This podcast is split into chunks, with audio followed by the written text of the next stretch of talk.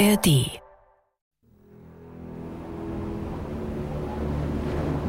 Es war einmal eine Königin, die war so eifersüchtig auf die Schönheit ihrer Stieftochter, dass sie das arglose Mädchen von ihrem Jäger in den Wald bringen ließ, damit er sie dort töte. Nun war das arme Kind in dem großen Wald mutterseelenallein und ward ihm so Angst, dass es alle Blätter an den Bäumen ansah und nicht wusste, wie es sich helfen sollte. Da fing es an zu laufen und lief über die spitzen Steine und durch die Dornen, und die wilden Tiere sprangen an ihm vorbei, aber sie taten ihm nichts. Es lief, solange nur die Füße noch fort konnten, bis es bald Abend werden wollte. Da sah es ein kleines Häuschen und ging hinein, sich zu ruhen.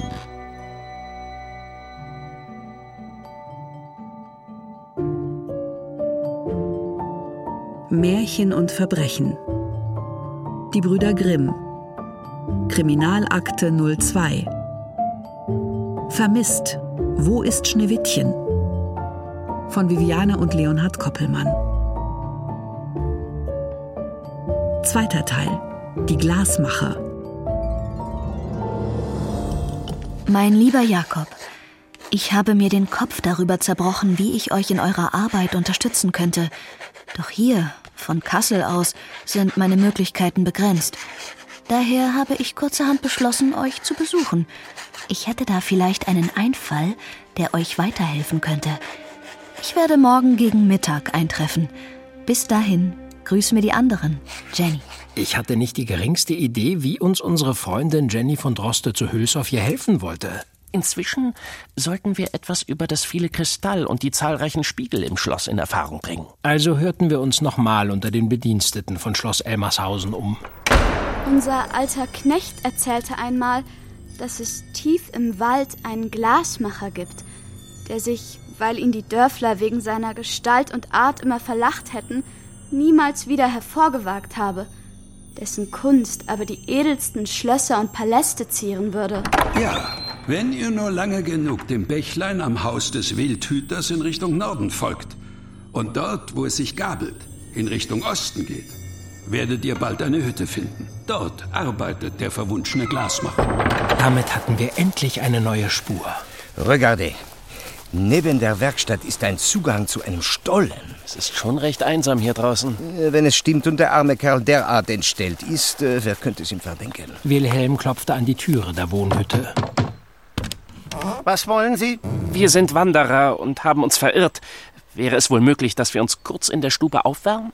Vielleicht kannst du uns dann den Weg nach Elmershausen weisen, Junge. Ein Junge, dessen Alter sich schwer festmachen ließ, hatte uns geöffnet und blickte uns unfreundlich an. Sein schmächtiger Körper war für seine jungen Jahre unnatürlich gebeugt, wie der eines Greises, und sein Gesicht war von unzähligen Narben, Schnittwunden und Brandmalen übersät, die sein Antlitz fratzenhaft entstellten. Allerdings schien er nicht unter Schmerzen zu leiden. Tut mir leid, aber ich kann Sie leider nicht in die Stube lassen. Ist denn dein Vater oder deine Mutter vielleicht da? Was meinen Sie? Ja, wahrscheinlich haben dir deine Eltern gesagt, du sollst keine Fremden in die Hütte lassen. Erlauben Sie. Ich bin der Älteste von uns und mein Vater ist vor 15 Winter gestorben. Oh, Entschuldigung, wir konnten ja nicht wissen. Schon gut. Ich habe zu tun. Sie müssen jetzt bitte gehen. Können Sie uns wenigstens die Richtung zeigen, in die wir laufen müssten? Immer den Bach entlang. Und dort, wo er sich gabelt, folgen Sie ihm in südlicher Richtung. Damit schlug der unfreundliche Entstellte uns die Türe vor der Nase zu. C'est incroyable. Sieben Geschwister. Und ein Säugling. Und keine Mutter. Wahrscheinlich. Sonst würde sich die Mutter kümmern. Aber ich kann nicht erkennen, was das mit unserem Fall zu tun haben könnte. Ich leider auch nicht. Entmutigt wanderten wir zurück. Das kommt gar nicht in Frage. Jenny, das werden wir niemals zulassen. Aber wieso denn nicht? Wilhelm hat recht. So edel deine Ambitionen sein mögen, sind sie doch viel zu riskant. Wir arbeiten tatsächlich manchmal mit diesen Techniken. Nach ihrer Ankunft hatten wir Jenny sofort von allen Ereignissen und unseren Erkenntnissen berichtet. Nun, da haben wir einmal den kindlichen Riesen, der hier als Jäger und Wildhüter am Schloss angestellt ist. Und der passt vom Wesen auf die Beschreibung des Zauberers mit dem Spiegel. Zudem gibt es hier in der Nähe im Wald eine Glashütte. Meine Herren, die Puzzleteile liegen vor Ihnen. Sie müssen sie jetzt nur richtig zusammenfügen. Nur wie? Indem wir meinen Plan umsetzen. Ach, Jenny. Unsere liebe, furchtlose Freundin wollte sich als eine Art Köder für unsere Ermittlungen zur Verfügung stellen. Sie gedachte, zu Weider zu gehen und ihn auf den Zauberspiegel anzusprechen. Sie sind sehr mutig, äh, Mademoiselle. Solange Sie alle in meiner Nähe sind, wird mir schon nichts passieren. Das ist Wahnsinn. Aber unsere beste Chance, endlich das Rätsel zu lösen. Ich kann mich mit dem Gedanken auch nicht anfreunden. Wir werden die liebe Jenny keinen Augenblick aus den Augen lassen. Sollte Gefahr im Verzug sein, schlagen wir sofort zu. no? Seht ihr? Eure Sorgen sind völlig unbegründet. Und du bist dir sicher, dass du das wirklich tun möchtest? Wann sonst hat ein Frauenzimmer schon mal die Gelegenheit, ein solches Abenteuer zu erleben? Also gut. Meinetwegen. Am nächsten Morgen schlichen wir drei uns an die Hütte des Wildhüters heran und versteckten uns in den dichten Hecken, die das Häuschen umgaben. Jeder von uns hatte eine gute Sicht auf das Haus und konnte jederzeit mit wenigen Schritten an die Tür gelangen. Jenny wartete unruhig auf unser Zeichen. Vidocq winkte ihr schließlich und sie machte sich auf den Weg zur Hütte. Vorsichtig klopfte sie an die Tür. Kurz darauf öffnete Weider diese und blickte erstaunt auf unsere liebe Freundin herab. Dabei musterte er ausgiebig ihr hübsches grünes Kleid. Ja? Guten Tag. Sind Sie der Wildhüter Konstantin Weider? Ja, der bin ich. Was wollen Sie von mir? Nun, es ist so. Ich habe eine gute Freundin aus dem Ort besucht. Die erzählte mir von einem Zauberer, der im Besitz eines magischen Spiegels sei. Der soll einem die Zukunft zeigen, wenn man davor steht. Nun, wenn das so ist, dann kann ich Ihnen vielleicht helfen. Wirklich? Sie würden mich sehr, sehr glücklich machen. Es ist ein weiter Weg durch Dornen und Unterholz. Und Sie haben nur dieses Kleidchen an. Ach, das macht mir nichts. Ich bin zu neugierig. Aber wir wollen doch nicht, dass Ihr schönes Kleid beschmutzt wird oder gar zerreißt. Ich passe schon auf. Äh, warten Sie. Die Freiin hat kürzlich ihr Reisekäppchen vergessen. Das dürfte Ihnen passen. Der Wildhüter verschwand kurz in seiner Hütte und tauchte dann mit einem schwarzen Kapuzencape auf, das er Jenny reichte. Dann schloss er hinter sich die Türe.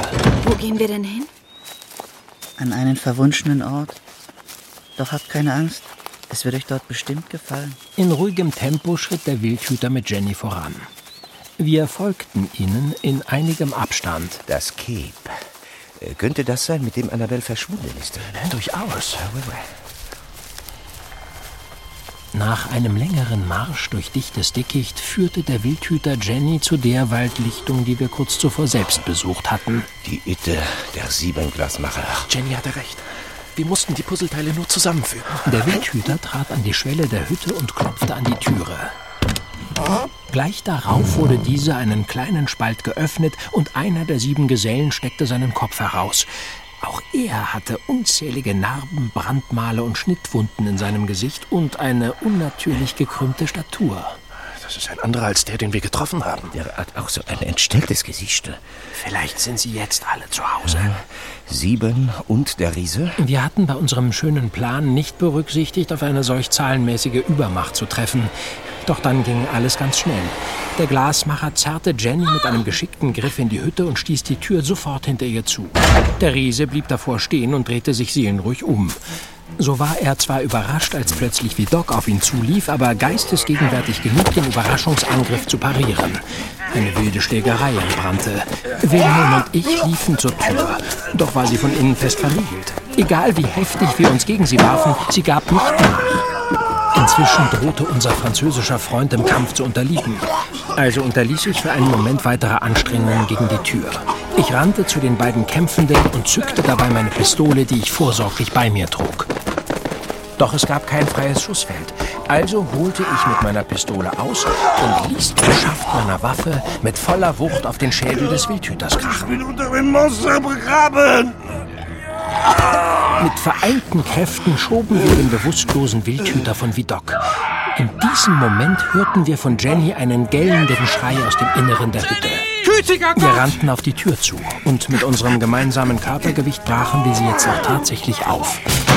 Der Glasmacher, der eben Jenny in die Hütte gezerrt hatte, hielt sie von hinten fest und hatte ihr ein Messer an den Hals gesetzt. Lassen Sie das Mädchen los! Einen Teufel werde ich.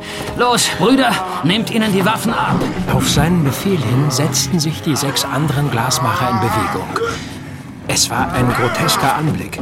Von überall näherten sich diese grauenhaften Gesellen mit ihren entstellten Fratzen und gebeugten Gestalten bedrohlich knurrend und zähnefletschend auf uns zu. Bleibt fort von mir.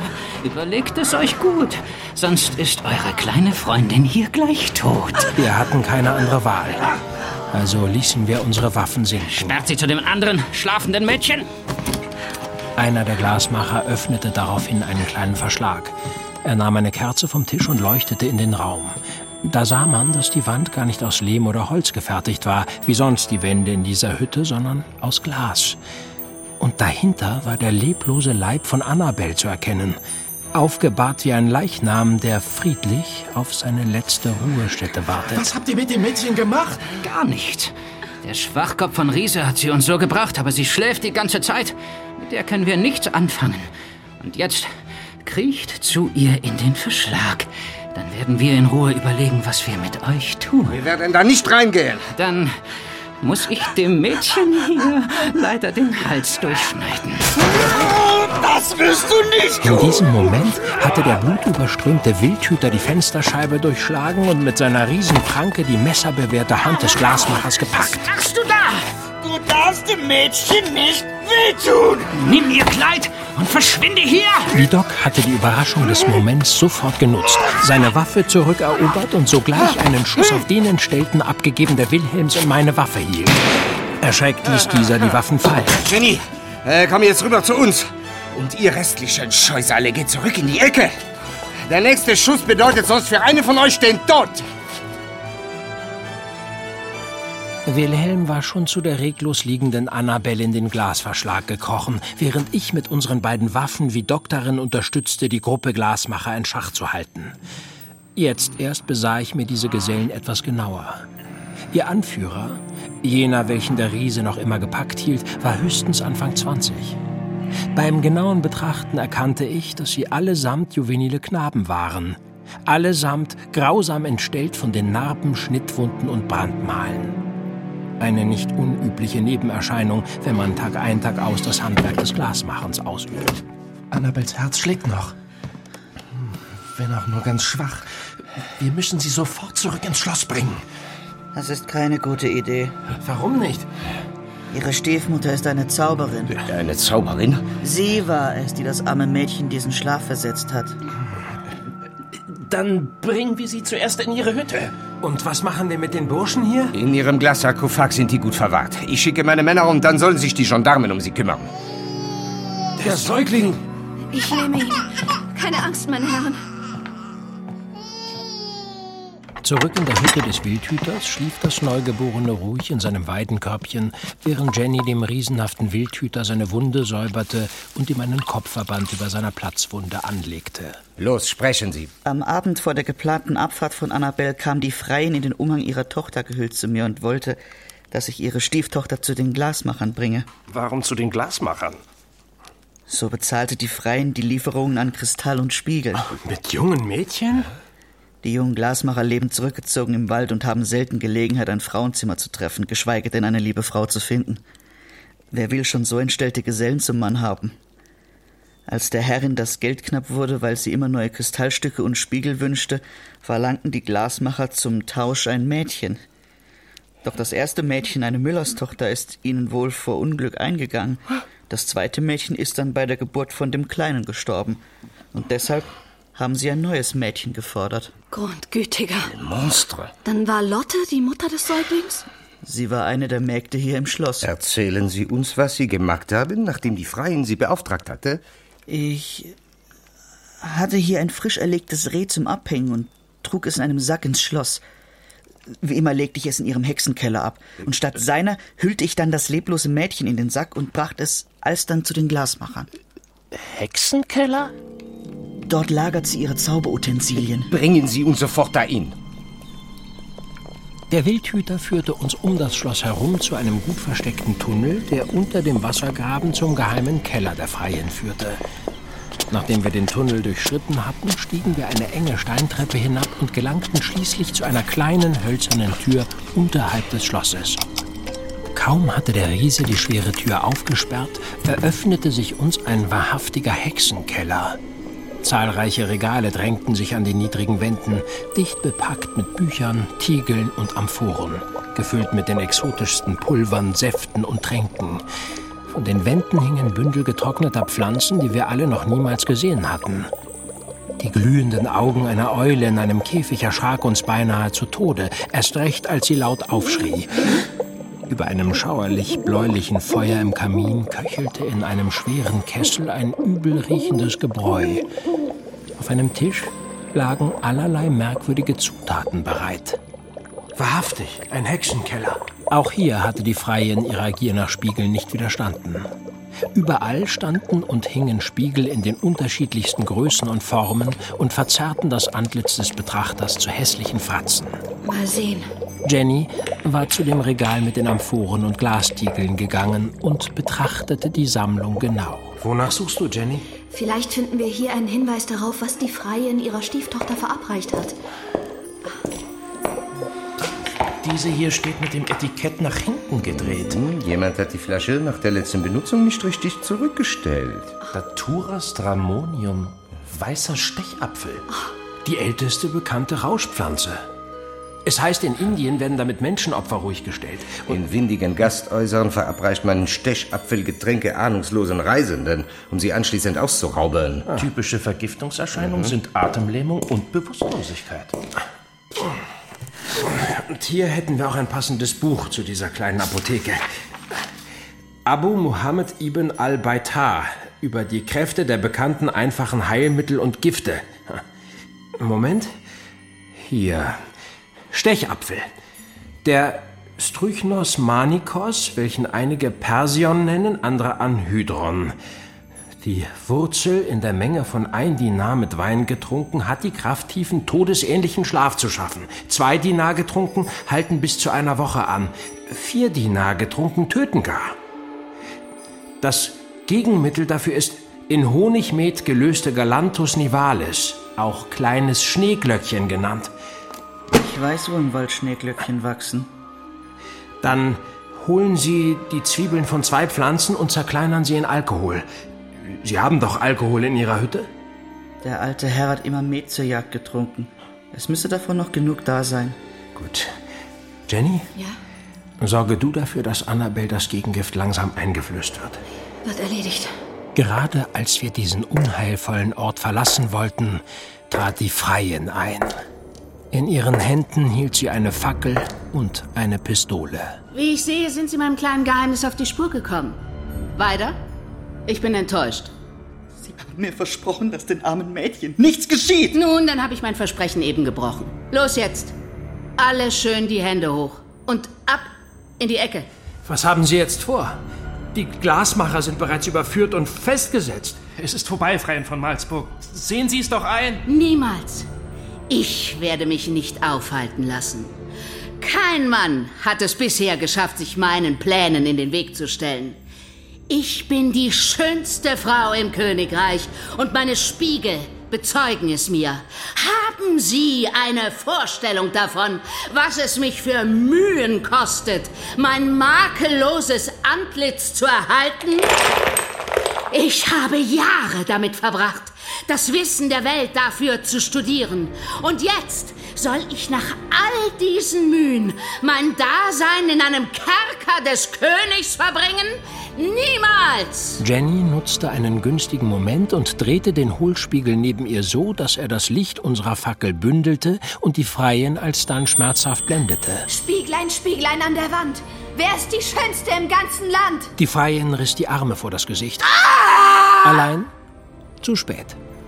Ihre Augen waren schon versenkt. Schnell, wie Doc, pack sie! Blindlings gab sie noch einen Schuss ab, aber wie Doc hatte sie schon gepackt und ihr die Pistole aus der Hand geschlagen, sodass die Kugel keinen Schaden mehr anrichten konnte. Es ist vorbei. Ihr werdet niemals verstehen, was es bedeutet, eine schöne Frau sein zu müssen. Oh, diese Qual, diese Anstrengung. Ah! es! Oh. Während die Gendarmen die Freien abgeführt hatten und auch die sieben jugendlichen Glasmacher verhaftet wurden, kümmerten wir uns um die immer noch schlafende Annabelle. Der Wildhüter hatte die Schneeglöckchen im Wald gefunden und wir hatten die Pflanzenteile dann mit dem Met seines Vaters aufgekocht. Jenny flößte dem Mädchen nun kleine Schlucke des Gebräus ein. Ich glaube, das Mittel schlägt langsam an. Jedenfalls ist ihr Atem wieder hörbar. Und auch der Puls ist wieder stärker. Sonstige Regungen? Leider nein. Ich werde ihr eine weitere Dosis geben. Vorsichtig flößte Jenny ihr wieder von der milchig trüben Schneeglöckchen-Tinktur ein. Da! Sie erbricht ein Stückchen Stechapfel. Es scheint jetzt richtig zu wirken. Und tatsächlich, Annabelle schlug die Augen auf. Wo bin ich? Was ist geschehen? Ich hatte schreckliche Träume. Wer, wer, wer sind Sie? Alles wird gut. Sie sind in Sicherheit. Ihre Tante freut sich schon sehr darauf, Sie bald in die Arme schließen zu können. Und meine Stiefmutter? Die kann Ihnen nie wieder etwas zuleide tun. Ich kann Ihnen kaum sagen, wie froh ich jetzt bin. Und für dich, junger Mann, finden wir auch noch ein gutes Plätzchen. Ich hab erst mal genug von jungen Männern. Als wir endlich wieder zu Hause waren, wurde uns erst das ganze Ausmaß dieses Falles klar. Und damit kamen auch meine nächtlichen Albträume, die mich seitdem so sehr plagen. Vielleicht wird es dir helfen, unsere Erlebnisse in einer Märchengeschichte zu verarbeiten. Ja, vielleicht. Schneeglöckchen und die sieben Glasmacher. Aber über den Titel denke ich noch mal in Ruhe nach. Mir will einfach nicht in den Kopf, wie menschliche Wesen zu solchen Taten fähig sein können. Ich muss es immer wieder in meiner Tätigkeit als Leiter der Kriminalpolizei erfahren. Und die Natur des Menschen ist äh, sehr mannigfaltig. Leider auch in ihren dunklen, abgründigen Variationen, die weit entfernt von jeder gesunden Vernunft sind. Abgier und Neid sind starke Triebwerke. Mir bleibt das unverständlich. Umso wichtiger und wertvoller erscheint mir unsere Arbeit als Aufklärer. Wir müssen mehr über die Ursachen des Bösen erfahren, damit wir die Menschen in Zukunft besser beschützen können. Wilhelm hat recht. Es zeigt sich einmal mehr, wie wertvoll unsere Arbeit ist. Äh, unsere? Du wirst doch nach diesem Fall nicht von mir erwarten, dass ich mich jetzt einfach so wieder zurückziehe. Ich bin jetzt mit von der Partie. Hm, Keine Widerrede. Hört, hört. Somit schließe ich meinen erschütternden Bericht für dieses Mal. Das Märchen werden wir übrigens Schneewittchen nennen. Doch die allzu schauerlichen Elemente der tatsächlichen Ereignisse werden wir unseren Lesern ersparen. Dein Bruder Jakob.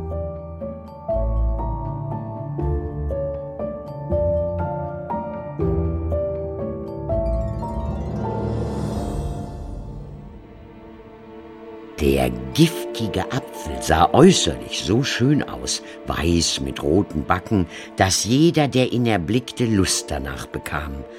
Aber wer ein Stückchen davon aß, der musste sterben. Und so war es Schneewittchen geschehen. Nun lag Schneewittchen lange, lange Zeit in dem Sarg und verweste nicht, sondern sah aus, als wenn es schliefe.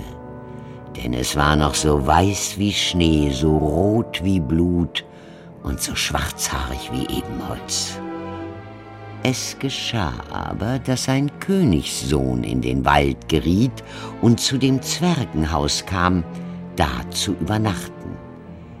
Er sah den Sarg und das schöne Schneewittchen darin, und sprach er zu den Zwergen, Lasst mir den Sarg, ich will euch geben, was ihr dafür wollt.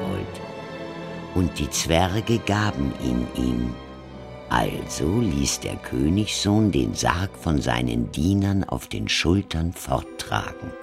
Da geschah es, dass sie über einen Strauch stolperten, und von dem Schüttern fuhr der giftige Apfelgrütz, den Schneewittchen abgebissen hatte, aus dem Hals. Und nicht lange, so öffnete es die Augen, hob den Deckel vom Sarg in die Höhe und richtete sich auf und war wieder lebendig. Ach Gott, wo bin ich? rief es.